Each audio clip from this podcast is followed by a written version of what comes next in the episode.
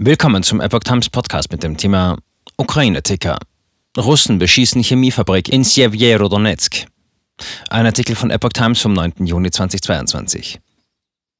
Im Osten der Ukraine setzen russische Truppen nach ukrainischen Angaben ihre Angriffe auf Wohn- und Industriegebiete in der schwer umkämpften Stadt Sjeverodonetsk fort.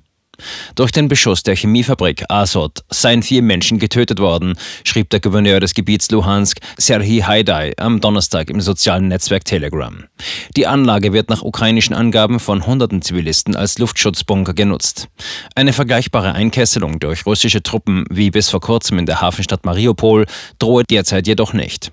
Von russischer und pro-russischer Seite wird immer wieder der Vorwurf geäußert, die Ukrainer hätten die Zivilisten in die Azot-Keller gelockt und das Gelände dann vermint. Belege dafür gibt es nicht. Mehr als 90 Prozent des Luhansker Gebiets, in dem Sjeverodonetsk liegt, ist von Russland bereits besetzt. Präsident Zelensky bezeichnete die Schlacht um Sjeverodonetsk als richtungsweisend für den Kampf im Osten des Landes. Sjeverodonetsk bleibt das Epizentrum der Auseinandersetzungen im Donbass, sagte er Mittwoch in einer Videobotschaft. Das ukrainische Militär füge dem Gegner dort spürbare Verluste zu. Das ist eine sehr brutale und schwere Schlacht.